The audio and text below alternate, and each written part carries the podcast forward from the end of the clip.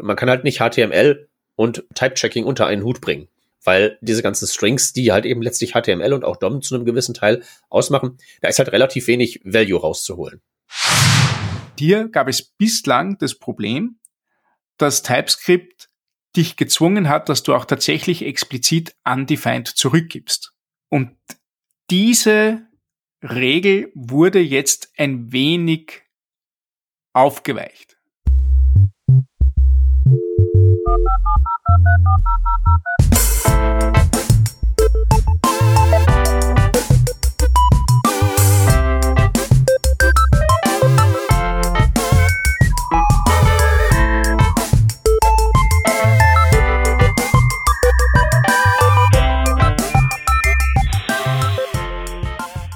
Working Draft Revision 571.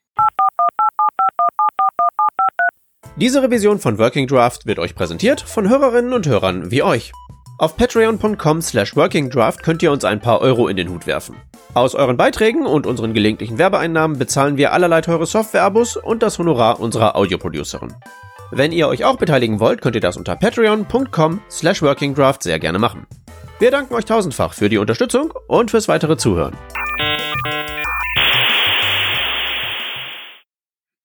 Hallo und herzlich willkommen zu Working Draft Revision 571. Heute am Start der Stefan.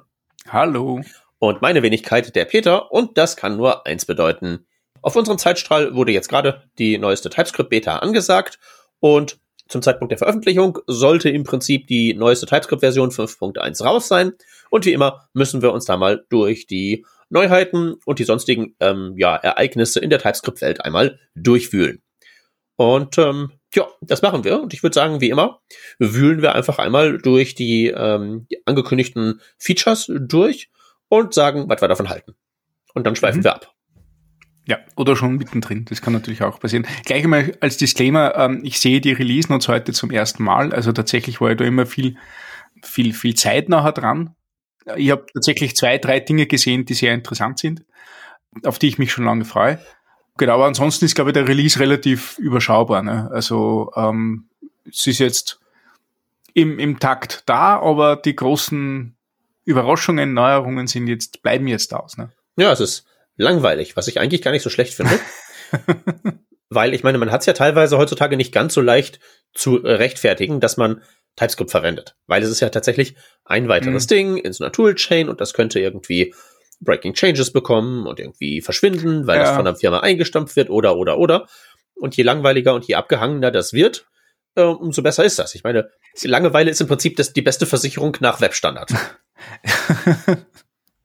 Sind das tatsächlich Diskussionen, die geführt werden? Also gerade in Bezug auf TypeScript, wie kann man das vorstellen? Äh, also große Firma und, und sehr moderne Technologie, kann man durchaus vorstellen, dass die Diskussion geführt wird. Aber jetzt für, für TypeScript Führt man das wirklich noch? Ja, schon. Ich glaube, das kommt sehr stark darauf an, äh, welchen äh, ähm, Ausschnitt der Realität du so wahrnimmst. Also, ne, wir zwei hier kochen natürlich da schon sehr stark in der Suppe, die TypeScript tatsächlich jetzt so mhm. ungewöhnlich nicht findet. Aber es gibt halt durchaus Leute, die sehen da relativ überschaubar viel Wert drum, beziehungsweise für die ist der Trade-off zwischen noch ein extra Tool und noch ein extra Bildschritt. Ja. Und es ist ja teilweise auch bei einer großen Codebase echt ziemlich langsam manchmal. Ne? Ja. Das könnte man sich im Prinzip ja einfach alles ersparen das ist ja auch nicht verkehrt. Na, total. Also den, die Entscheidung kann man ja treffen. Also ich, ähm, ich, ich kenne auch tatsächlich Firmen, die jetzt gesagt haben, okay, wir reduzieren den, den Effort, den wir in TypeScript stecken, wieder um einiges. Was nicht heißt, dass sie TypeScript komplett aus dem System streichen, aber man geht halt nicht mehr all in. Man verwendet jetzt äh, Typannotation homöopathischer äh, oder, oder horcht oft einfach nur auf JS-Doc-Kommentare und ist happy genug. Ne? Ja. Das ist total legitim. Das also denke ich halt eben auch. Ja. ja. Und das ist ja auch jetzt, sagen wir mal, per se nicht die verkehrteste Idee zu sagen, das richtige Tool für den jeweiligen Job rauspicken. Ja. Ähm, ich mache das ja immer so andersherum kommend, wenn ich den Leuten so erzähle, hier Web Components, irgendwie alles ganz toll, und sie mich fragen, was sind so die größten Nachteile, ist halt einfach so, man kann halt nicht HTML und Type-Checking unter einen Hut bringen es gibt halt entweder das eine oder das andere, weil diese ganzen Strings, die halt eben letztlich HTML und auch DOM zu einem gewissen Teil ausmachen, da ist halt relativ wenig Value rauszuholen. Ja, das stimmt. Ja, und wenn du dann auch noch hingehst und du sagst so, okay, ähm, ich baue jetzt meine Web Components mit irgendwie den neuen schönen Decorators von der letzten TypeScript-Version zusammen, was ja tatsächlich geht, die kann man sich ganz gut bauen und dann kann man tatsächlich so Komponenten zusammen komponieren. Das geht ganz gut, aber das ist ja der erste Tweet, den ich zu Decorators in TypeScript jemals gesehen habe. Der war ja von dir, wo du sagtest, oh mein liebes Annie, das ist ja tatsächlich ganz schön viel Aufriss, den man da betreiben muss, um das irgendwie typesafe zu machen oder man lässt es halt gleich bleiben. Und wenn man ja. dann den ganzen Auf Aufriss betreibt, weil es gibt ja nicht irgendwie die etablierte Decorator Library, und dann kriegt man halt hinten trotzdem die Information raus, ja, Annie, man weiß es nicht. ja. ja. Ja, ja, das ist, also das ist eigentlich schon also rückwirkend betrachten, das ist jetzt, glaube ich, schon zwei Revisionen her oder so, ähm, dass wir über die Decorators gesprochen haben. Ähm, also zwei Revisionen mit uns. Es ist schon ein starkes Stück eigentlich, dass du sagst, hey, ja, äh, wir empfehlen nicht zu viele Types zu verwenden, damit das Ding irgendwie anständig bedienbar ist. Ansonsten kommt sich TypeScript wunderschön selbst in die Quere mit dem Aufwand, der betrieben werden muss, um einen Decorator zu schreiben, der mehrfach verwendbar ist. Also das ja. ist, ich finde es beeindruckend. Hm. Ich muss natürlich sagen, ich habe die Dinger bisher immer geschrieben für äh, Web Components. Das heißt, es gibt ja, sagen wir mal, relativ eingegrenztes Einsatzspektrum. Ja, sprich, die Basisklasse ist immer HTML-Element. Und dann kriegt man es halt schon mit vertretbar viel Aufwand so einigermaßen type-safe her. Und das ist natürlich auch ganz schön. Von der anderen Seite kommt, wenn man so ein Ding tatsächlich irgendwie aus so einem Template her erstmal rausklont und man sagt so, das ist jetzt irgendwie ein Decorator für, keine Ahnung, ein, ein Getter und Setter gedöns für einen Accessor.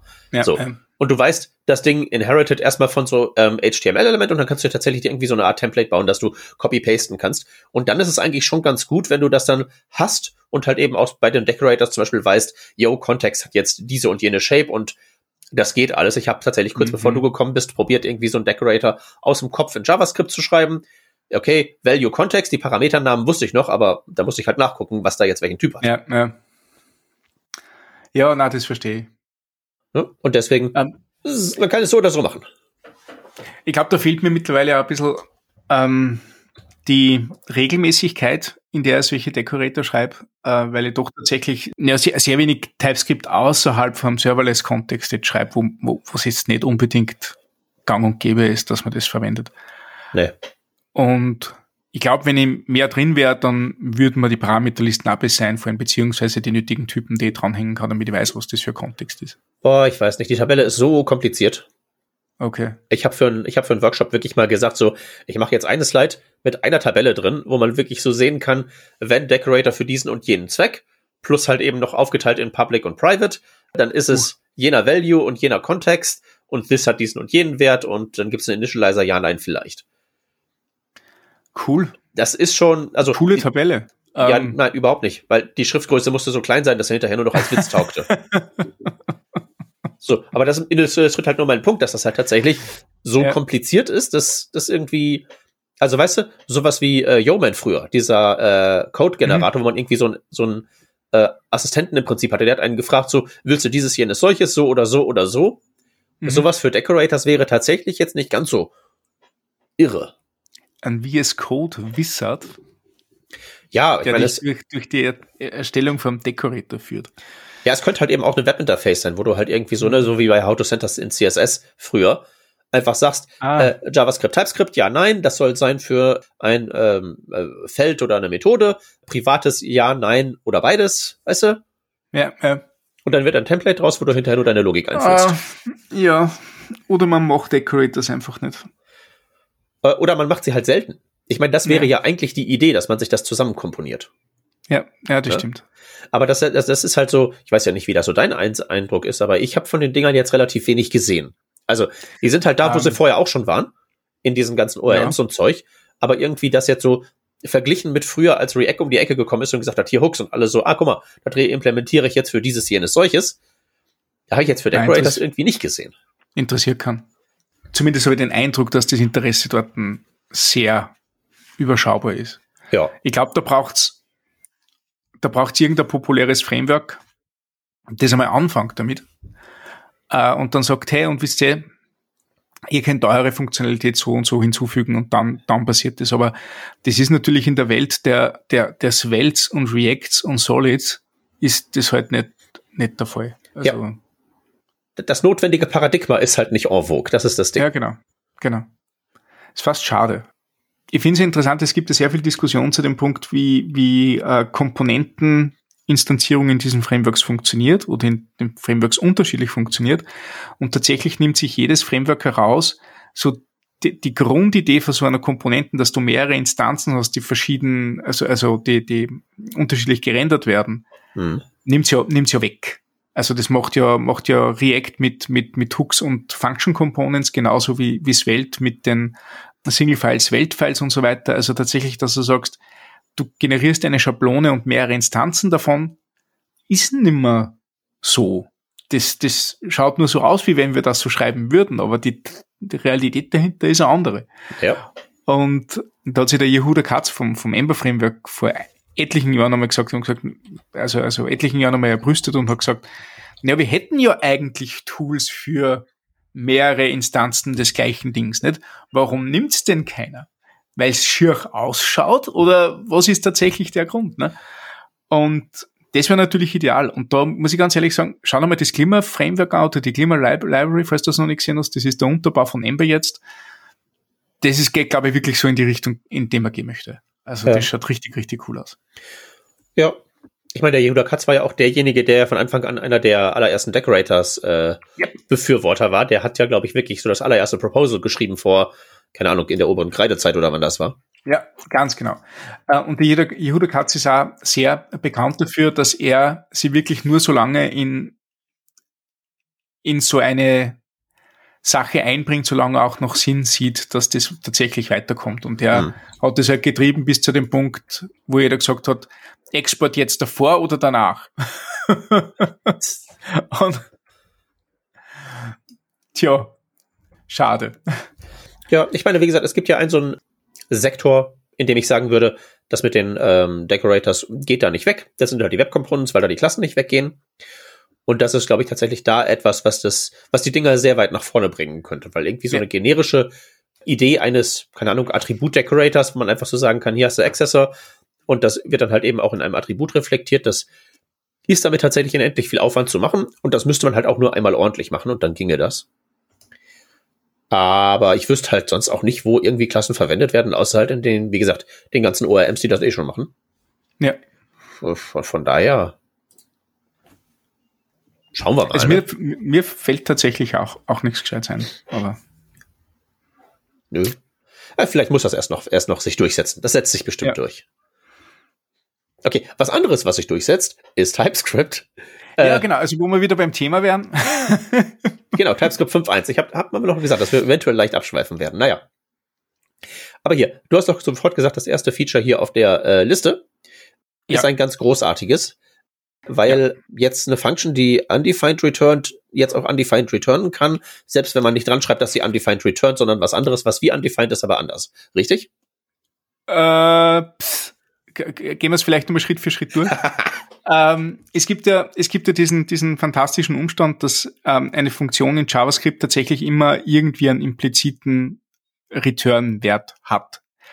Und zwar, wenn kein Return-Wert stattfindet, dann gibst du undefined return, äh, zurück ist jetzt wahrscheinlich nicht zu hundertprozentig richtig, weil du halt ein Binding hast oder einen Wert hast, der halt nicht gesetzt wird. Aber wenn du jetzt sowas hast wie let x ist gleich foo und foo gibt nichts zurück, dann ist der Wert von x undefined. Und ich müsste es eigentlich ausprobieren, wenn ich den Wert schon auf zwei gesetzt habe und nachher weise ich den auf eine Funktion zu, die keinen Rückgabewert hat, dann müsste es tatsächlich auch wieder undefined sein.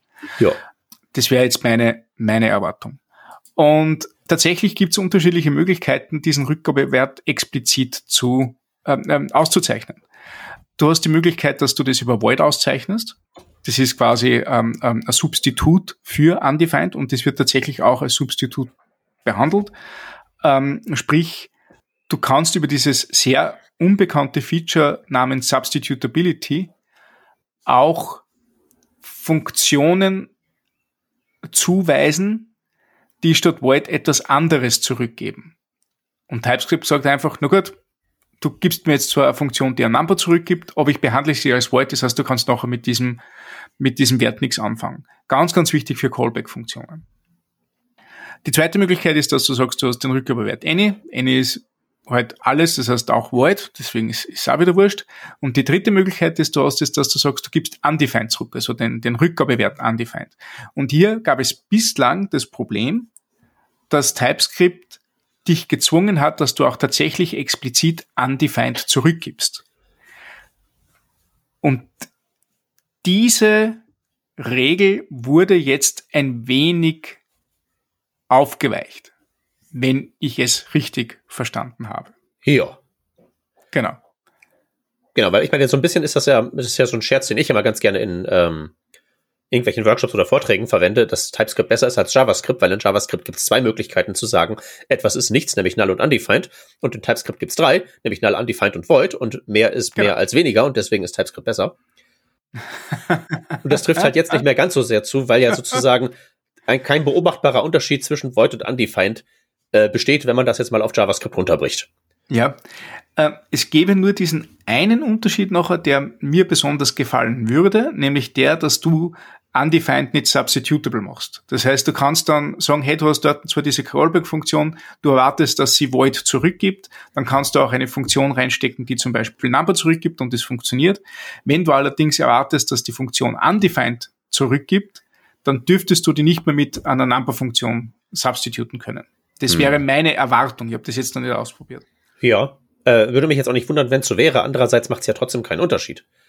Weil äh, solange du ja sagst, ich lebe in einer Welt, in der da undefined zurückkommt, wenn das eine Welt ist, in die dann auch Number reingesteckt werden kann, kannst du ja trotzdem nicht ran. Mit Welt meine ich halt jetzt einen Scope. Ja, das ist, stimmt. Ist ja mit Void das genauso. Stimmt. Das stimmt, das ist aber wieder nur, nur in diesem äh, in der inneren TypeScript-Welt, wo, wo es typsafe ist und, und alle einer Meinung sind, was die Typen angehen. Wenn du aber dann wieder an der, an der Grenze zur, zur Echtwelt bist und vielleicht mit Nutzereingaben zu tun hast oder tatsächlich mit den Wert noch irgendwo weiterschleppst und der irgendwo landet, wo er nicht landen soll, dann ist das wieder problematisch. Ne? Verstehe ich nicht ganz, weil ich meine, in, es macht ja keinen Unterschied, ob du sozusagen dieses Phänomen auftritt unter der Annahme, es käme, es käme aus der Callback-Funktion void zurück oder unter der Annahme, es käme aus der Callback-Funktion undefined zurück. Weißt du?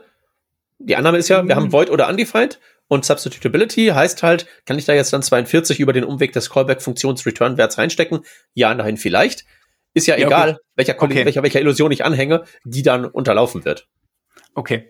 Uh, und dann hast du dann noch ein If-Statement, wo du überprüfst, ob der, ob der Wert ein, eine Zuweisung hat und triggerst eine Logging-Line, ansonsten nicht. Ja. Und dann kommen diese Logging-Lines, äh, und damit meine ich jetzt nicht, nicht einfach nur Console-Log, sondern tatsächlich irgendwie Telemetry. Oder du musst irgendeinen Wert abschicken oder du musst irgendeine Operation beenden, was auch immer das ist. Man TypeScript wird wahrscheinlich sagen, hey, das ist immer wahr oder das ist immer falsch, aber tatsächlich kannst du halt dort in einer Condition laufen, wo du sagst, ne, ja. könnte problematisch sein.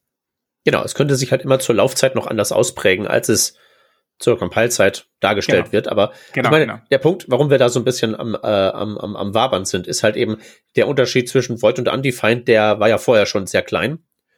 Und jetzt wird er halt noch kleiner ja. gemacht. Ja, ja, was gut ist. Also ich, ich finde das, ähm, also ich habe immer Void so als, als lockeres Undefined gesehen und tatsächlich als Subtypen von Undefined behandelt. Also ich, ich finde, ja. dass die, die kehren einfach viel stärker zusammen, als wie jetzt zum Beispiel Void in einer anderen Programmiersprache oder der leere Typ in, in Rust oder was auch immer. Nicht? Also genau. Die Frage ist halt nur, äh, äh, sollte man noch Void haben wollen? Also sollte ich jetzt noch Code schreiben, in dem meine Funktion sagt, ich returne Void versus undefined? Wenn du substituten willst. Letzt, letzteres ist ja sozusagen die präzisere Beschreibung der Realität. Und das ist ja eigentlich das, worauf ich immer so ein bisschen aus bin. Ähm, wenn du undefined substitutable machst, dann gibt es keinen Grund, beides zu haben. Hm. Finde ich. Hätte ich jetzt auch gesagt. Weil, ja, wie du völlig richtig sagtest, Void äh, in TypeScript ist immer schon so ein bisschen so ein, also passt nicht so ganz auf diese Welt drauf. Ist, glaube ich, halt auch noch so ein Überbleibsel aus der ja. Methadon für ja, ja. Enterprise-Entwickler-Historie von früher. Ja, ja, garantiert. Also, also dass das Void als Rückgabewert so genommen wird, ist sicher stark inspiriert von C-Sharp. Garantiert. Äh, und man hat halt versucht, wie, wie, wie so oft in TypeScript in den, in den frühen Tagen, das Konzept aus C-Sharp irgendwie auf JavaScript zu mappen, wo man noch drauf gekommen ist, hey Moment, es gibt auch ein Void in JavaScript. ähm, tatsächlich macht es aber auch ganz was anderes. Das Einzige, was es macht, ist, dass zum Schluss nichts zurückkommt. Also quasi so als Blockade von der Expression danach, es wird auf jeden Fall undefined zurückkommen. Ähm, ja, nicht Blockade, ne? Weil ich meine, es wird ja schon die, die rechte Seite evaluiert und das Ergebnis ja, genau. wird verworfen. Also eine Blockade ja, genau. wäre jetzt ja im Sinne von, wird nicht evaluiert, aber wird's ja. Nein, nein, also ich, ich sehe, ich sehe, dass der Rückgabewert nicht zugewiesen werden kann. Das heißt, du hast so ein kleines ähm, ähm, Schlüsselwort davor, das dir einfach sagt, hey, egal was rechts passiert, das kommt nicht durch auf die linke Seite. Genau, ja. Ja, genau. Einziger Use Case ist äh, eine kürzere Form von Undefined schreiben für die Minifier, oder? Void Zero, oder? War das das? Ja. Ja, also genau. jetzt, es könnte auch Void 7 sein, das macht ja, wie gesagt, keinen Unterschied. Ähm, ja, ja, ich habe aber, warte mal, ich suche das jetzt aus. Ich habe nämlich tatsächlich vor Äonen ähm, einen Artikel geschrieben über Void ähm, in JavaScript, was man damit machen kann. Mhm. Also tatsächlich hast halt du so ähm, die Möglichkeit gehabt, einen Funktionsnamen zu definieren, mit dem du aber den globalen Namespace nicht pollutest, habe ich geschrieben. Also ich weiß, nicht, ich weiß jetzt nicht, was das deutsche Wort dazu ist, also kein, kein, kein Global Namespace Verschmutzung durch irgendwelche Namen. Ähm, und also auch die auch interessant war, ist, ähm, du kannst nicht einfach sicher sein, dass wenn du jetzt zum Beispiel mit Error Functions arbeitest, die ja quasi einen Rückgabewert haben, dass du sagst, ja gut, egal was da reinkommt, du wirst auf jeden Fall nicht, dass der Rückgabewert rauskommt ich, ich schreibe das auch in unsere Notes rein, gibt ein paar minimale Use Cases, die, glaube ich, ganz interessant sind. Aber du hast recht, das meiste wird von Minifyern verwendet. Ja. Also ein, eines Tages möchte ich ja mal irgendwo einen Pull-Request unterbringen bei irgendeinem so Minifier, der dann so irgendwie so aus Void Zero Void 1 macht und dann kann ich sagen, ja, hier, ne, off by one, weißt Bescheid. ja, ist das dann ein Breaking Change? Ähm, ich bin sicher, dass das irgendwelche regulären Ausdrücke von irgendwelchen nachgelagerten ja, Skripten kaputt macht und dann. Garantiert. Ist das alles eine große Katastrophe. Ja. ähm, erstes Feature. Cool. Ähm, ja. Erledigt. Zweites Feature. Das ist auch, also gut, wir, ähm, haben ja schon in der Vorbesprechung gesagt, äh, wir sind jetzt so auf einem Level ähm, langweiliges Release, aber Dinge, wo wir gesagt haben, hey, ähm, gut, dass die drinnen sind. Entweder die enthusiastische Art, wow, endlich ist das Feature so. Die nicht so enthusiastische Art, naja, endlich ist das Feature so. Und äh, ich glaube, da fällt ja das zweite rein, weil ich hätte jetzt da, also wenn man es so lest, denke ich mal, er hätte eigentlich jetzt da ähm, erwartet, nicht? Also die unterschiedlichen Typen für Getter und Setter. Ne? Also ich glaube, die gibt's ja schon ein bisschen später äh, ein bisschen länger schon, wo du jetzt sagst, du kannst jetzt in einem Setter mehr Typen angeben als wie im Getter oder umgekehrt. Mhm. Ähm, was ist jetzt das Neue? Naja, dum, vorher dum, dum. mussten, mussten die Typen, die du in Getter und Setter äh, als Parameter äh, im Getter, äh, als, als Rückgabewert im Getter und als okay. Parameter im Setter hattest, die konnten unterschiedlich sein, aber die mussten zumindest eine, die mussten zumindest Gemeinsamkeiten haben. Okay, sie brauchten eine Schnittmenge. So ist es. Okay. Und das ist jetzt nicht mehr der Fall, weil es halt nice. so diverse DOM-APIs gibt, wie zum Beispiel die Style Property äh, im DOM. Ähm, ja. Da ist, die ist ja auch ein Getter-Setup-Paar und äh, das ist ja komplett schräg, wo man da irgendwie Strings reinsteckt und CSS-Rule DOM-Objekte rausbekommt oder umgekehrt. Huh. Ja, die haben auch nichts miteinander zu tun und äh, siehe da, diese steinalte API wird jetzt endlich mal korrekt durch TypeScript modellierbar gemacht, indem gesagt wird, Getter und Setter, ach wisst ihr was, eure Parameter und Rückgabetypen, die müssen nichts miteinander gemeinsam haben. Ist das hinter, ähm, äh, Flag? Äh, ich glaube nicht. Ich meine nichts davon gesehen zu Spannend. haben. Nö. Warte mal. Äh, nö. Okay. Also ähm, sel selten der Fall, dass er ähm, API sich komplett verändert von Release zu Release und das nicht hinterm Flag ist. Ja, also Weil, ich meine, das, das macht jetzt ja nichts kaputt. Ja? Das macht ja, ja sozusagen na, es wird, nur. Es wird lockerer. Und ja. Mit dem habe ich nicht gerechnet. Ja. Ja gut, aber ich meine, ist das nicht mit, mit der Void-Geschichte auch so, dass das lockerer geworden ist? Eigentlich schon, ja. Ja, von daher, es ist lockerer geworden, aber in, in so, so sozusagen im Rahmen der Lockerheit wird's halt korrekter. Richtig, ja. Äh, bezogen auf das, wie es halt wirklich ist. Andererseits würde ich halt eben sagen, äh, wo ich bei den Undefined Functions wirklich sagen würde, jawohl, wunderbar, ich kann jetzt auf Void verzichten, ähm, bin ich mir halt nicht so sicher, ob es eigentlich so valide Non-Legacy Use Cases gibt für Getter und Setter, wo die ganzen Typen wirklich überhaupt gar nichts miteinander zu tun haben. Ja, außer die DOM-APIs heute jetzt, wie wir gesehen haben. Das würde ich unter Legacy Use Case einsortieren. Also, weil ich finde es ja zum Beispiel schon ein bisschen seltsam, so. wenn du die Style Property im DOM verwendest, äh, wenn ich mich recht erinnere, musst du der ja einen String geben, dem musst du ja so eine CSS-Deklaration geben und dem kannst du keine CSS-Style-Rule geben. Mhm. Was ja echt ein bisschen seltsam ist. Also ich meine, klar, es gibt keine vernünftige ja. API, um so eine CSS-Style-Rule irgendwie zu erschaffen, aber wenn es eine gäbe, könnte man mit den Dingern nichts anfangen, weil man sie nicht in Style reinstecken kann. Das ist, weil die wenigsten Klassen in, im DOM instanzierbar sind von dir, sondern das rennt alles über irgendwelche Factories. Ja, aber Factory für so eine CSS Style Declaration ist tatsächlich der, der, der Setter bei, bei dem Element. Ne? Ja, also ich meine, es gibt ja äh, mittlerweile diese Constructible Style Sheet äh, Dinger. Ja. Äh, jetzt weiß ich natürlich nicht, was Existenz heißt, aber ich sehe gerade hier Browser Support, Chrome, Firefox, alle da. Safari ebenso, also wunderbar. Das geht halt jetzt doch schon. Äh, aber ja, die, die benutzt ja niemand für irgendwas. Ja. Also, und naja, also wenn, wenn es jemand nutzt, dann wahrscheinlich in irgendeiner Bibliothek, auf der du aufbaust, ne? Ja, genau. Ja. Genau, aber äh, sei es wie es sei. Ähm, der Grund, warum das jetzt sozusagen ja gemacht wird, ist ja tatsächlich, äh, ich meine, die Be Begründung ist ja vor allen Dingen tatsächlich, dass es diese Legacy APIs gibt. Und hier frage ich mich halt eben schon, ob es tatsächlich irgendwelche gültigen Use Cases gibt. Also willst du eine Klasseninstanz haben, wo du aus dem Getter was rausbekommst, irgendwie ein Typ X, den du nicht in den Setter reinstecken kannst? Mhm, mh, mh. Ich kann mir vorstellen, dass du im Setter irgendwie mehr zulassen willst, weil du es halt intern konvertierst. Ja. Aber dass du es überhaupt nicht akzeptieren willst, dass ja, du es ablehnen ja. willst, finde ich schon eher exotisch. Ja, das stimmt. Also ich könnte, also ich als Entwickler könnte mir keinen Anwendungsfall aktuell vorstellen. Nee, es sei denn, es wäre halt irgendwie so eine Converter Factory, wo du irgendwie sagen kannst, ich mache aus A B und aus B mache ich A. Ja, aber dann hast du kein Getter und Setter. Erstens hast du das also, nicht das und zweitens, ja selbst dann würdest du ja trotzdem irgendwie sagen wollen, da könntest du ja trotzdem ohne Probleme A, A akzeptieren lassen. Macht ja keinen ja. Unterschied. Ja. Ja, vor allem ist das ja easy implementiert, ne? Würde ich jetzt meinen, also. Ja. Ist, ja. Ist, ist eine sehr riskante Aussage, meine Herren, sowas zu sagen. Aber da würde ich tatsächlich mitgehen in dieser Angelegenheit. aber. Ja. Äh, nächsten Punkt. Gehen wir zum nächsten Punkt über. Komm, wir sind hier ja, ja noch nie so schnell gewesen wie dieses Mal. Großartig. Decoupled Type Checking between JSX Elements and JSX Tag Types. Ich muss ja tatsächlich sagen, so richtig, so richtig, äh, also klar, ich habe verstanden, was sie machen wollen. So, dass man irgendwie, ähm, also im Prinzip sind ja JSX Tags, Spitzklammer auf, irgendein Name, Spitzklammer zu, das Ganze ist dann die Ausführung einer Function, ist ja letztlich nur eine alternative Funktionsaufrufsyntax. Ja. Und die ist aber sehr hart darauf ähm, ausgelegt, dass das, was dann da rauskommt, einem bestimmten Typ entspricht, dem JSX-Element. Ja.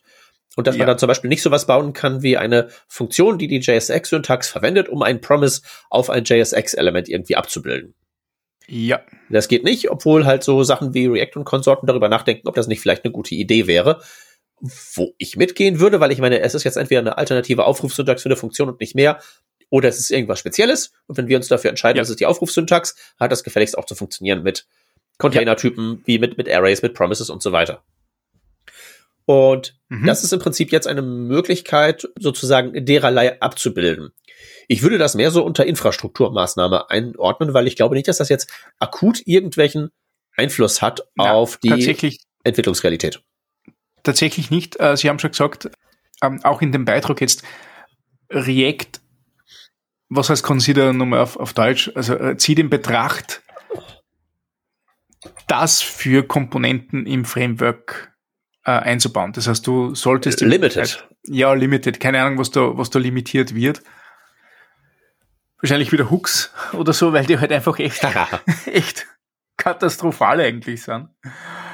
Aber, aber das ist dann wahrscheinlich vorgegriffen und TypeScript tut's nicht weh.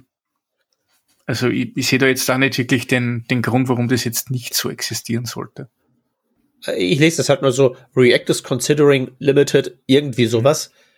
Das ist irgendwie sowas wie, die wollen nicht wirklich Nein sagen. Ja, das stimmt. Ähm, apropos React und JSX, ähm, das ist jetzt nicht einmal in den Release Notes, aber eine Sache, die ich interessant finde und wo ich mir denke, hey, äh, das könnte vielleicht was werden. es wird gerade an so einem Factory Hint Proposal gearbeitet, das dir erlauben soll, dass du zum Beispiel nachschaust, wenn da irgendwelche Kinder erwartet werden, welche Kinder sind denn das jetzt? Das heißt, du wirst dann endlich die Möglichkeit haben, dass du in React Komponenten Children subtypen könntest. Ah, dass du also sagen kannst, ich akzeptiere Ja. äh, Children, aber zum, wenn in meiner Foo-Komponente akzeptiere ich nur Bar Children. Genau, zum Beispiel. Das ist ja ein Feature, das Okay. Flow-Type schon seit ewig kann, weil Nanona nicht, das ist ja extra für das gemacht worden. Und diese Factory Hints sollen, sollen dir die Möglichkeit geben, dass du, ähm, dass du das auch jetzt implementieren kannst für, für deine Komponenten. Ist gerade mal ein Proposal, ist aber irgendwie auf der Roadmap für das nächste Release oder so, also mal schauen. Wird, wird gerade in Betracht gezogen. Ja, äh, sehr, sehr schöne Idee. Macht ja das Ja. Ganze noch, sagen wir mal, unwebiger, als es ja ohnehin schon ist. Ich sag ja immer, dieses React so ein bisschen so das Anti-Web-Framework. Und wenn wir jetzt wirklich die Möglichkeit haben, also ich meine, der gesamte Sinn hinter so einem Frontend-Framework wie React ist ja im Prinzip das Herstellen von API-Contracts zwischen Dingern, die normalerweise keine haben, nämlich HTML-Elemente, die existieren und so rum. Und das jetzt dann sozusagen darüber auch äh, noch ein bisschen expliziter zu machen, schadet dem Ganzen ja nicht, wenn man denn erstmal mitgeht, dass das irgendwie eine gute Idee ist, was sie da anstreben. Ja. Na, also ich finde gerade, also wenn ich mir wo mehr Type-Checking wünschen würde, dann dort. Kurzer Disclaimer, die Kinder kommen gerade nach Hause und meistens ist das immer mit Tränen verbunden. Das heißt, es kann sein, dass ihr bald einmal ein wenig Kinderweinen auf, auf der Tonspur hört oder ich sehr abgelenkt bin. Hey, du, das, das, das hört sich ja sonst bei mir auch mal so an, als wäre ich hier im Katzenfolterzentrum. Nur heute ausnahmsweise mal nicht. Also, wie gesagt, ich bin wahrscheinlich ein bisschen abgelenkt jetzt. Ja, du, alles gut, alles gut. Ähm, aber ja, also sagen wir so, das ist zumindest mal etwas, was noch eine relativ offensichtliche Lücke ist, Ja. wo auch so Leute in ihrer in ihrem Alltag merken, äh, warum kann ich das nicht festlegen? Ich bezweifle stark, dass das wirklich zu irgendwelchen Verwerfungen in irgendeinem Projekt führt. Na, ähm, das, das nicht, aber tatsächlich wäre das oft. Also ich, ich bin ja gerade was G6 und so weiter angeht, ich schreibe das ja natürlich noch, aber ich bin viel mehr Konsument ähm, als tatsächlich Produzent von, Kom von Komponenten. Ne? Also wir arbeiten mit einem Designsystem und tatsächlich haben wir in dem Designsystem schon auch die Anforderung, dass gewisse Kindknoten vorhanden sind, wenn du das irgendwie sinnvoll nutzen möchtest. Und aktuell ist Ja. die einzige Möglichkeit, die ich habe, in die Doku schauen. Und das will man ja genau nicht. Also deswegen hat man ja statisches Type-Checking, damit du dir einen Blick in die Doku ersparst, wenn du zum Beispiel nur wissen willst, hey, was, was kann denn da jetzt rein? Und dort ein Autocomplete zu bekommen oder zu sehen, dass ich das falsche Ding verwende, ähm, hilft auf jeden Fall. Also ge genau zu dem ist ja Type-Checking da. Hm. Ja. Type-Checking wäre das eine, ne? Das andere ist natürlich auch, äh, in so einem Designsystem kann das ja auch so eine Sache von entweder oder sein, ne? Ja. Und äh, äh, man kann das auf Weise A oder B machen und wenn B, muss aber auch C gemacht sein, damit das richtig aussieht. Und ich vermute mal, dass das läuft dann auch, sagen wir mal, type-checkend dann auf so der zweiten Ebene dann doch auch in Limitierungen rein, ganz fundamentaler Art, würde ich mal unterstellen. Ne? Ja, ganz genau. Was sie außerdem bei ähm, React gemacht haben, ist ähm, Namespaces in JSX-Attributen Mhm. jetzt zu supporten. Mhm. Ist das in normalem äh, React supported? Also kann ich ganz normales React benutzen, um XML und mit Namespaces und Zeug zu schreiben? Ähm, ich ich glaube, dass das einfach nur dem geschuldet ist, dass alles, also das React selbst oder die GSX-Transform von React, also dieser Compile-Step, einfach sagt, alles nach der Spitzenklammer bis zum ersten Leerzeichen ist ein String und ist akzeptiert. Und dass sie daraus ein Pattern ergeben hat, das ist meine Vermutung. Also ich kommt mir jetzt nicht, also ich, ich höre davon tatsächlich zum ersten Mal. Hm. Ähm, wahrscheinlich. Also, weil ich ich Entschuldige, ich habe ich hab kaum, kaum TypeScript, äh, kaum, kaum React ohne TypeScript gemacht. Und wenn das dort nie gegangen ist, habe ich es natürlich nicht gemacht, weil, na, na, ohne nicht. Hm. Also ich, ich habe halt ähm, mal React-Komponenten verwendet, die Members von Objekten waren. Okay. Also da ist der Tag-Name dann äh, foo.bar. Ja, Statt- ja, gut, gut, das habe ich auch schon. Einfach nur ein String. Ja, das habe ich Das auch schon geht, ne? gemacht, Und ich meine, dann wüsste ich jetzt nicht, warum das mit XML-Namespaces, also mit einem Doppelpunkt statt einem Punkt, nicht gehen sollte, weil, Das kommt aus XML. äh, ja, sicher. Vielleicht hat er einfach Enterprise React für sich entdeckt. Und hat gesagt, jetzt können wir es endlich verwenden. Das war genau das eine Missing Feature. Ja, die Idee ist ja jetzt nicht so bescheuert. Ich meine, ich meine, einerseits ist es halt irgendwie so, ja, ähm, wir sind hier das Anti-Web-Framework und äh, so Sachen wie irgendwie XML-Namespaces sind uns irgendwie egal, möglicherweise ja. vielleicht, keine Ahnung. Und auf der anderen Seite aber trotzdem XML-Syntax enforcen, ne? Ja. Mit zu so schließendem Slash und Zeug. Ja, keine Ahnung. Ist halt nur so, man kann jetzt in TypeScript halt eben Namespace-Attribute, also irgendwas Doppelpunkt, irgendwas anderes verwenden. Ist für XML, also auch für SVG und Zeug ganz praktisch. Man hat es halt vorher auch reinbasteln können, indem man halt Objektkeys genommen hat mit Doppelpunkten drin und die dann da so reingespreadet hat. Das ging auch schon immer. Es ist halt einfach nur eine rein syntaktische Limitierung. Ja.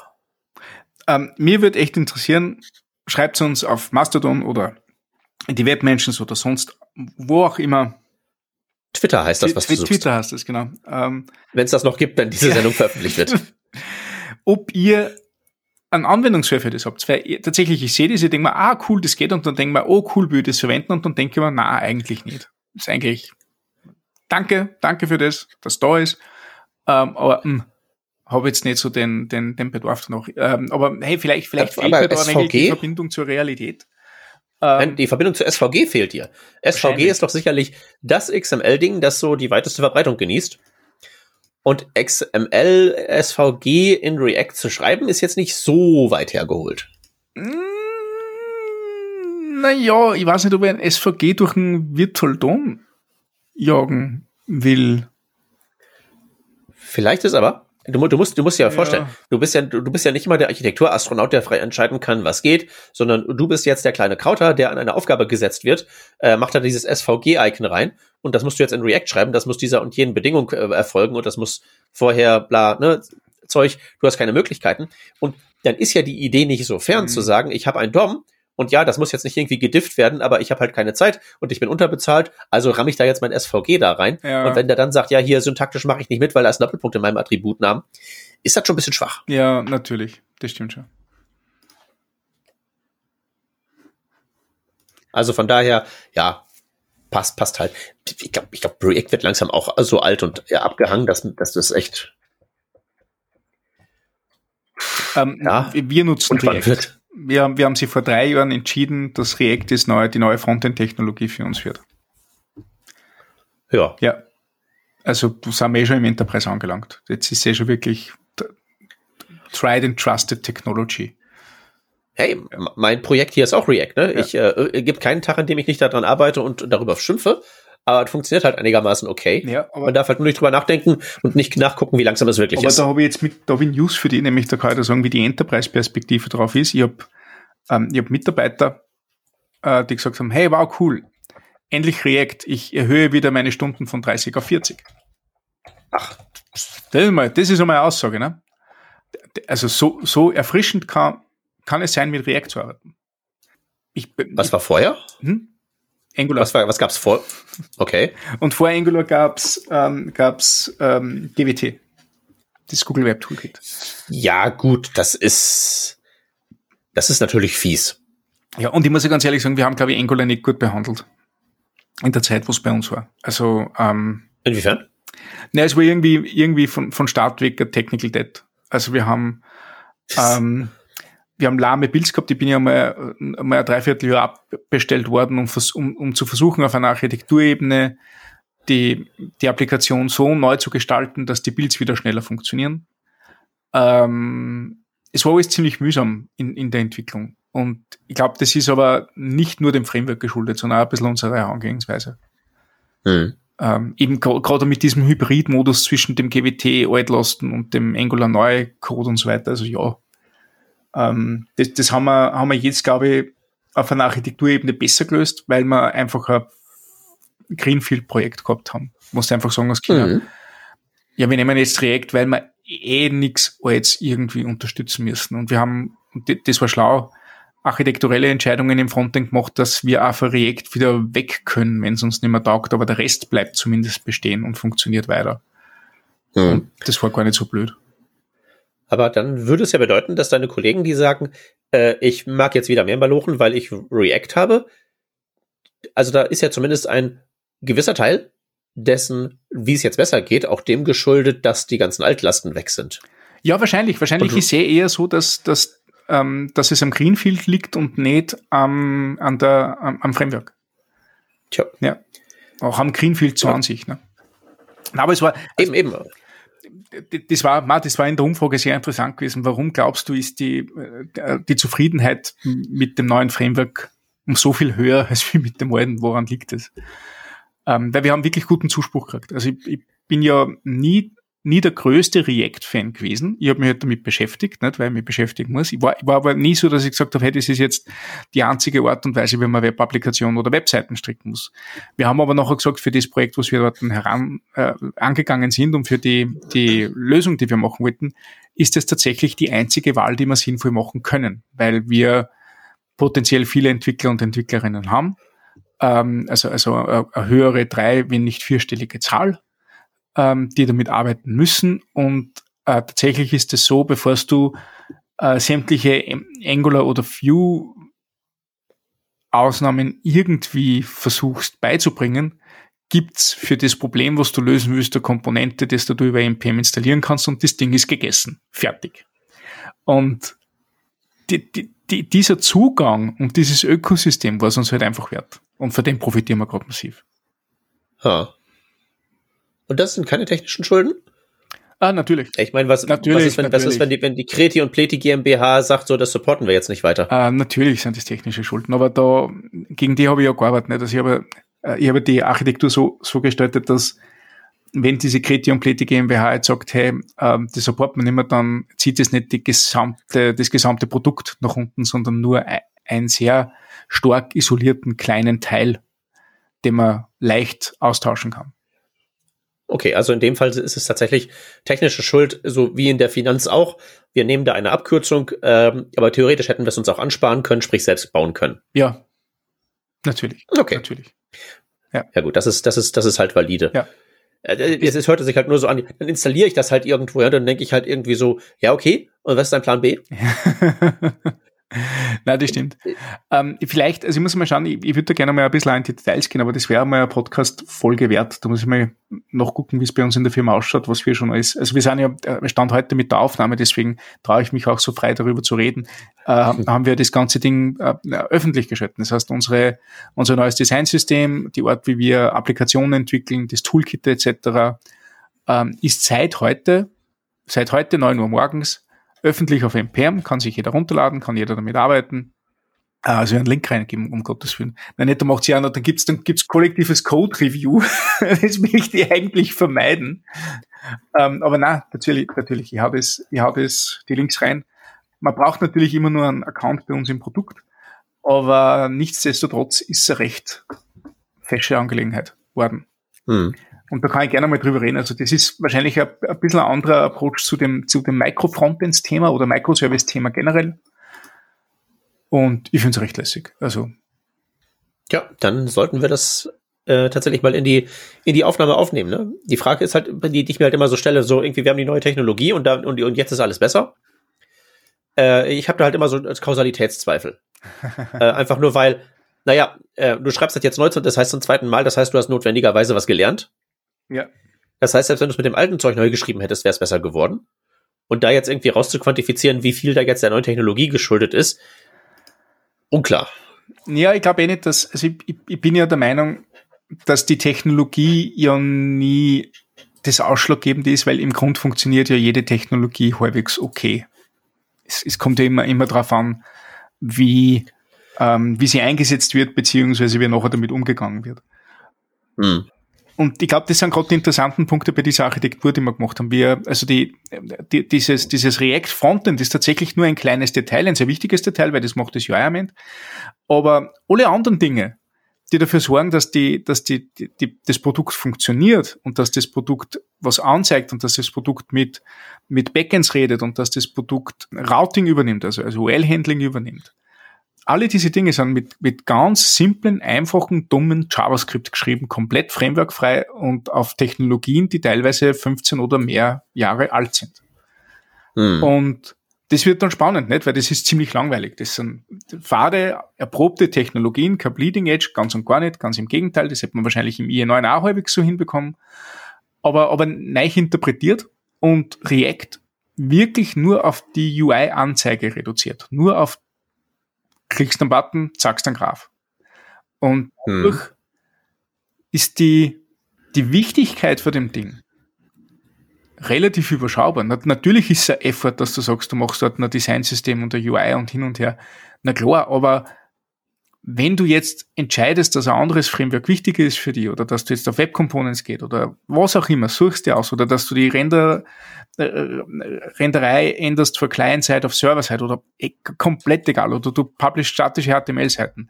Der Rest ist immer nur das Gleiche. Du kannst einfach die nächste Technologie ohne Mehraufwand in die bestehende integrieren. Dann lass das ein bisschen nebenbei laufen und irgendwann einmal ist das andere so weit, dass du mit dem anderen abfahren kannst. Das war so hm. die Idee. Aber wie gesagt, da bin ich eigentlich jetzt schon ziemlich im Detail drinnen. Ja, ähm, ich würde noch eben einen ganz kurzen Moment da drin ja. bleiben wollen, weil nur eine Frage ich ja? noch habe, nämlich äh, die Dinger, die dann äh, sozusagen jetzt sich explizit nicht in dem React befinden, welcher Art sind die? Also was ist da so rausgetrennt? Was, was, was wurde im Vergleich zu vorher reduziert, sodass das React jetzt nur der UI-Layer war? Was war da vorher noch mit drin? Naja, also so Dinge wie ähm, uh, UL-Handling ist ja so, so ein ganz äh, klassischer Aspekt, nicht? Also ähm, du, du hast einen Pfad und willst auf Basis dieses Pfades UI anzeigen, nicht? Äh, das mhm. kannst du in React machen oder hey, auch nicht ähm, oder Dinge wie, wie ähm, das gesamte User-Management, ähm, Dinge wie, also wir haben eine Monitoring-Lösung, das heißt, wir zeigen natürlich äh, gewisse Ereignisse in einem gewissen Timeframe an. Wo kommt der Timeframe her? Ähm, also, also auch so globalen Applikationsstate, der wird komplett separat davon, davon gehandelt und halt am meisten und am wichtigsten, glaube ich, die Navigation zwischen Seiten wird komplett unabhängig von React gemacht. Also mhm. wir, wir, wir sehen die Navigation zu einer anderen Subseite ähm, als Aufgabe vom, vom Stammframework, nicht als Aufgabe von der UI. Und also React gleichsam als Template-Sprache. Ja. Das Einzige, wo wir ein bisschen, mhm. ein bisschen reinblieben, ist, dass wir halt sagen, natürlich, wir haben SDKs für, für die Daten, die halt Fetch Calls abstrahieren, jetzt nichts Aufregendes. Wir stellen aber einfach zur Convenience auch Hooks dazu bereit, weil halt tatsächlich mit asynchronen Daten in React arbeiten ein ziemlicher Rotz ist. Deswegen machen wir uns dort das Leben einfacher mit Custom Hooks. Ja, aber die dann aber sozusagen nur eine Fassade sind zu der von dir gerade beschriebenen rausfaktorisierten Logik. Ganz genau. Ja. Das ist auch tatsächlich die, äh, das, was ich auch für sehr wertvoll erachte. Also ich weiß ja nicht, wie dir das geht, aber ich stelle bei mir fest, dass ich zu einem gewissen Grad unter React Brain leide. ja. Äh, ja, nein, du, also du kannst dieses, sehr dieses, leicht committen in diese Welt, wo du sagst, hey, und du ist es nur mehr Hooks und Components und fertig, nicht? Und ja, nicht nur das, ich finde ich, vor allen Dingen, dass diese Denke dich heute sozusagen auch andere Dinge infiziert. Ja. Und das, äh, je mehr ich das sozusagen aktiv wahrnehme, umso weniger nützlich finde ich das. und umso mehr gehe ich halt wirklich hin und versuche so wirklich, wenn ich irgendwie was designe, was halt irgendwie ja. so eine, eine rausfaktorisierte Library ist, die wirklich so einen Job macht und die auch eine einfache JavaScript-Funktion sein ja. könnte, wirklich hinzugehen und zu sagen, so, wie würde ich die bauen, wenn ich jetzt nicht unmittelbar im nächsten Schritt ein, sie einsetzen würde in meinem React-Projekt. Ja. Ich weiß, was das geht, aber wie würde ich es denn machen, wenn ich, wenn das nicht so wäre? Und das ist dann am Ende das Public Interface, für das ich mich entscheide. Weil ansonsten fängt er, nutzt das halt eben nichts mit Abstraktion und Auftrennung oder so, wenn allein das Paradigma durch den menschlichen Faktor dann doch aus dem Frontend raus und in Backends und Services und so reinsickert. Ja, da stimme ich da zu 100% zu. Und ähm, tatsächlich ist halt auch unser Learning bei dem ganzen Ding. Äh, du kannst immer nur Abstraktionsschicht zu React machen. So hat man es früher ja auch gemacht. Ähm, wichtig ist genau, was du sagst, dass, du einfach die Ebene drunter dir gut anschaust, dann hast du länger was davon, glaube ich. Aha, cool. Ja, ähm, ja äh, wo waren wir denn? Also ich, weiß nicht, ob die anderen Punkte so wirklich interessant sind. Also tatsächlich Typeroots hat sich wieder ein bisschen verändert. Ähm, tatsächlich gibt's jetzt noch andere Pfade, in denen zur Module Resolution nachgeschaut werden kann. Und dann sind wir eigentlich schon in der Editor-Ära, wo wir sagen, ähm, hey, äh, TypeScript in Verbindung mit VS Code kann jetzt wieder andere Dinge, wie zum Beispiel Linked Cursors für JSX. Das heißt, du gibst halt ein, bei einem offenen Span-Tag löscht du Span und änderst das in einen Diff, weil es semantisch korrekter ist, dann ändert sich der Closing Tag gleich mit, sprich, was HTML-Editoren seit 15, 20 Jahren eigentlich schon können. Geht jetzt genau. auch in JSX, fantastisch. Und ansonsten Optimierungen. Ja, würde ich sagen. Performance-Optimierung, also teilweise werden da ganz schön, äh, sagen wir mal, sportliche Zahlen präsentiert, von wegen, dass es jetzt irgendwie von 45 Sekunden ist es jetzt irgendwie auf 0,4 Sekunden runter. Ja, und dann guckst du dir das, das, Beispiel an und dann denkst du dir so, ja, kein Wunder, dass das langsam war vorher, wenn das nicht optimiert war. Äh, es ist alles ein bisschen edge-casig tatsächlich bei den Performance-Optimierungen, aber hey, man weiß halt nicht, was man sich an Dependencies installiert, in denen das dann möglicherweise sich äh, Bahn bricht. Ganz genau. Ähm, haben wir tatsächlich auch unlängst den Fall gehabt, sehr, sehr lustig. Ähm, kennst du SORT? Die SORT-Bibliothek, ich glaube, über die haben wir schon mal gesprochen. Ne? Die benutze ich, äh, kenne ich und benutze ich genau. fleißig. Und wir haben tatsächlich einen Fall gehabt bei einem Entwickler bei uns, der hat eine, eine Patch-Version verwendet, die irgendeine Regression im TypeScript-Compiler gehabt hat, wo das Interpretieren oder das Z-Infer vom, vom, vom Schema 15 Minuten dauert hat. Oh. Mit der Patch-Version drüber war es wieder kein Problem, mit der Patch-Version drunter auch nicht, aber in der Patch-Version war irgendeine blöde Regression drinnen, die den Compiler zum Durchdrehen braucht hat. Fantastisch. Mhm. Und da freue ich mich natürlich über jede Optimierung, die irgendwie mhm. stattfindet. Und das ist natürlich wieder äh, wertvoll, sich daran zu erinnern. Semantic Versioning ist eine Absichtserklärung und nicht eine Beschreibung der Realität. Ja, tatsächlich. Ja, natürlich, was, was was ist ein Breaking Change? Ist eine, eine Performance-Regression, ein Breaking Change kommt immer auf die, auf die Sichtweise an. Nicht? Also bei 15 Minuten würde ich schon sagen, dass das ein Breaking Change ist. Ja. Weil ich meine, das meine breakt mein Nervenkostüm, das breakt meine Hardware, ja. wenn ich die gegen die Wand schleudere, ja. weißt du? Ja, ja, da bricht schon einiges, das stimmt schon. ja. Aber, ja, cool. So. Dann sind wir durch. Äh, pass auf, sind wir noch nicht. Nee. Wir haben noch eine Frage. Ah, wir haben noch eine Frage. Ja, ja, genau, genau, genau, genau. Wir haben eine Hörerfrage.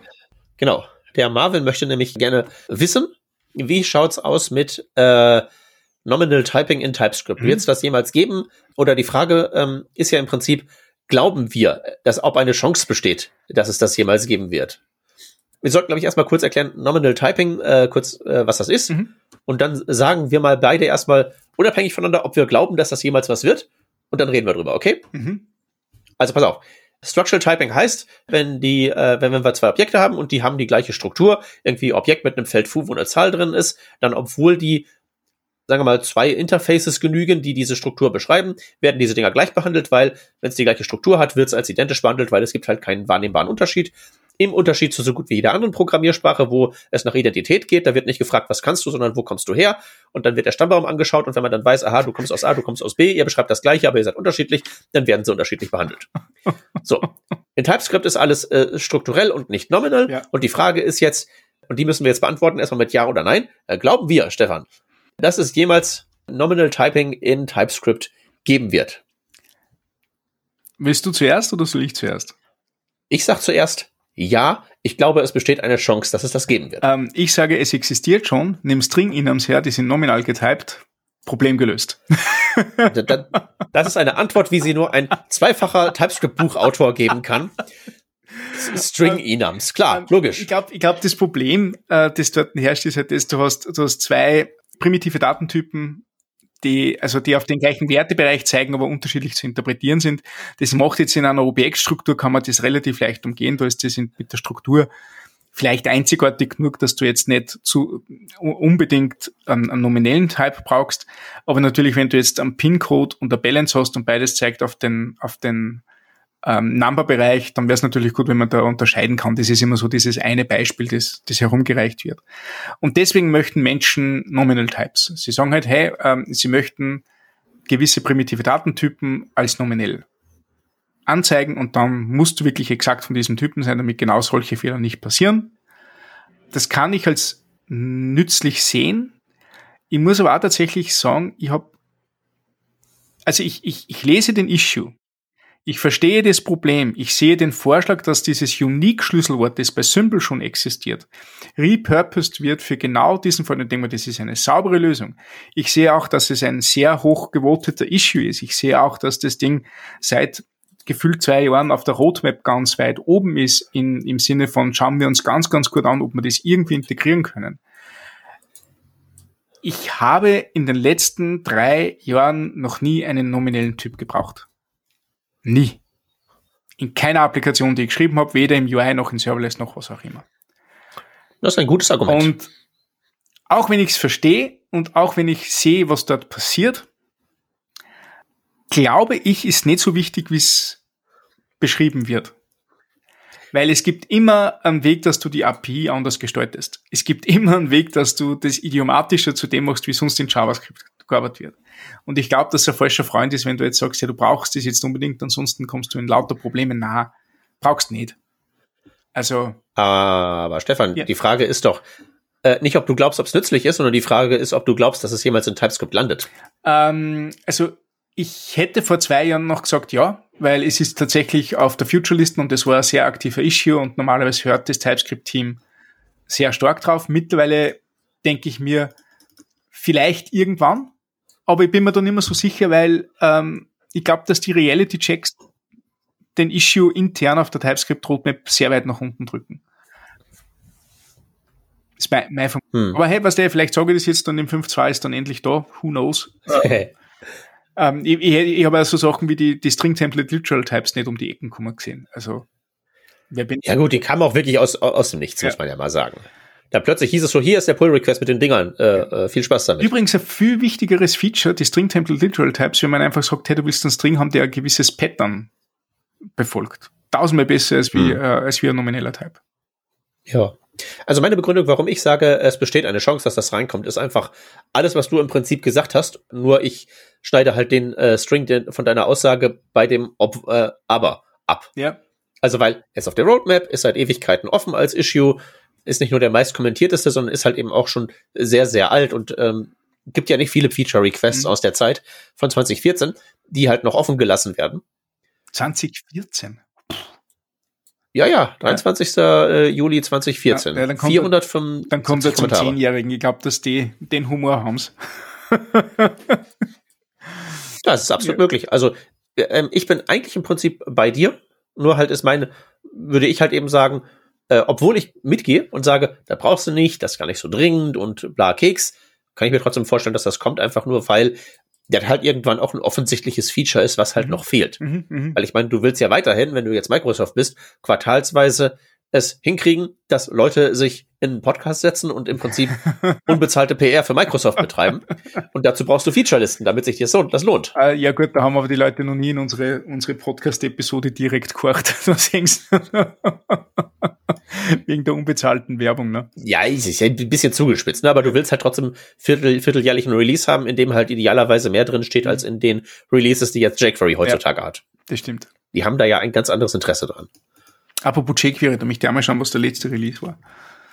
Ja, der war auch gar nicht so lange her, ne? Ja, ich nutze tatsächlich jQuery wieder. Es ist, es ist unbeschreiblich, wie, wie schnell man eine Lösung hat, wenn man einfach sagt, man nimmt jQuery und zwei Plugins und weiß, wie man den DOM auszeichnen muss. Fantastisch. Okay. Ja. Nein, ich habe für, für die Beyond Tellerrand diese Twitter-Vault gemacht und die habe ich mit jQuery-Plugins gemacht. Huh. Ja. Ja gut, wenn es funktioniert. Ja, also ich, ursprünglich habe ich es gemacht für, für die ScriptConf 2019. Haben wir gesagt, hey Mist, wir brauchen nur eine Wall, ähm, eine Twitter-Wall, äh, wo die, die, die Sprecherkarten so durchrotieren und die, die, die Sponsoren durchrotieren.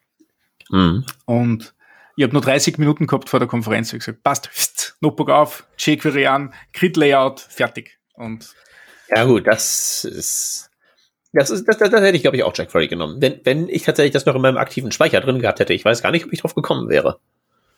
Ah ja, ich, ich frage mich eh, wie es, ich weiß nicht mehr, wie ich es installiert habe. Ob ich es einfach über CDN geholt habe oder ob ich es tatsächlich runtergeladen habe. Ich weiß nicht mehr. Spannend auf jeden Fall. Ja.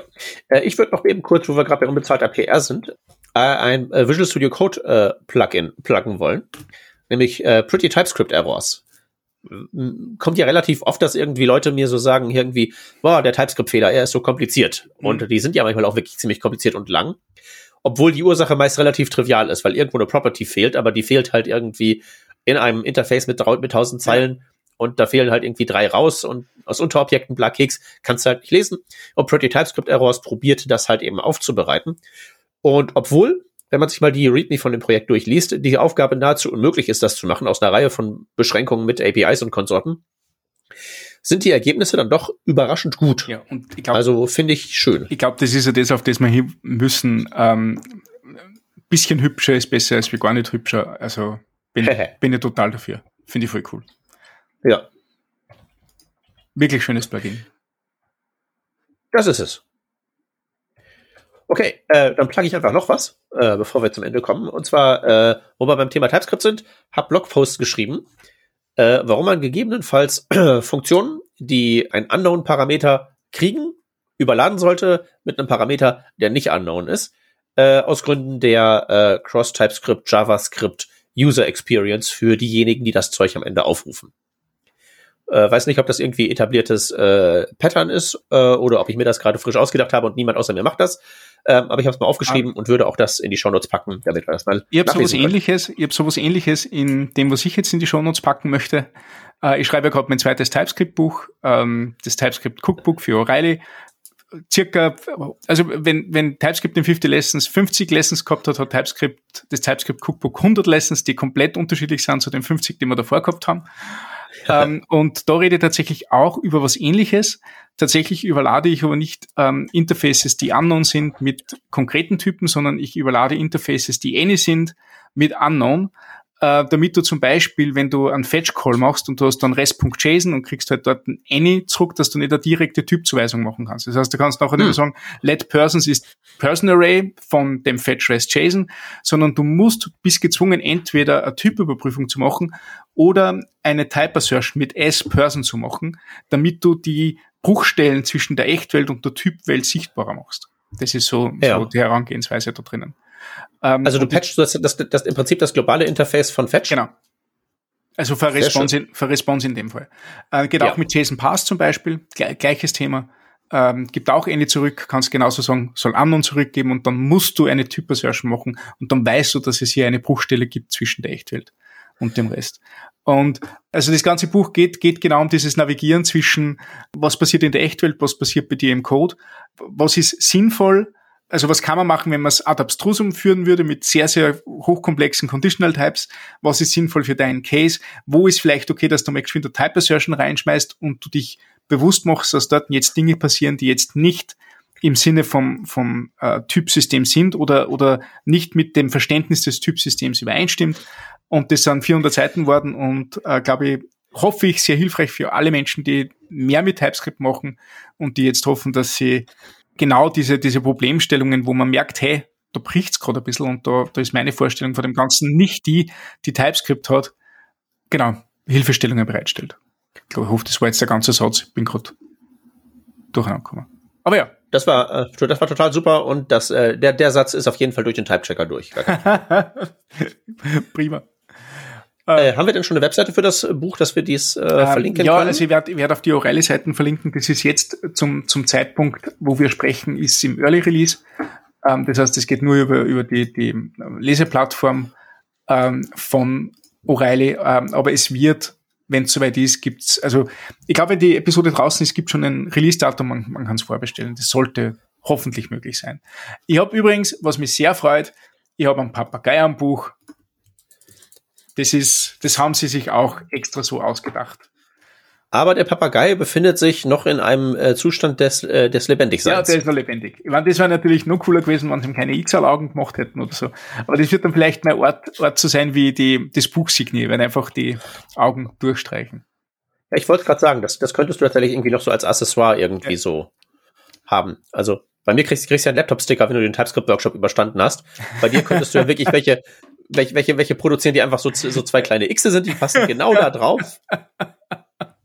Ja, oder Googly Eyes. ja gut, du bräuchtest eigentlich eher so Zugli-Eis, damit die halt. Ja, ja.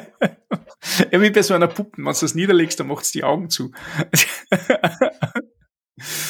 Fantastisch. Genau so machen wir das. Ja, prima, dann haben wir auch noch diese, diese ganzen äh, Eigenwerbungen reingebracht. Dann kann ich wieder hey, sie hat was mit TypeScript zu tun. Ich denke, das ist okay. Das stimmt. Wunderbar. Dann würde ich sagen, haben wir doch dieses Thema äh, erschöpfend erörtert. Ich würde sagen, wir hören uns spätestens wieder, wenn TypeScript uns Mitte der Version 5.2 beglückt und wir wieder dann einen neuen Grund finden können, warum React doof ist und nach Lulu riecht. genau. Wir danken fürs Zuhören. Bis zum nächsten Mal. Tschüssi. Ciao.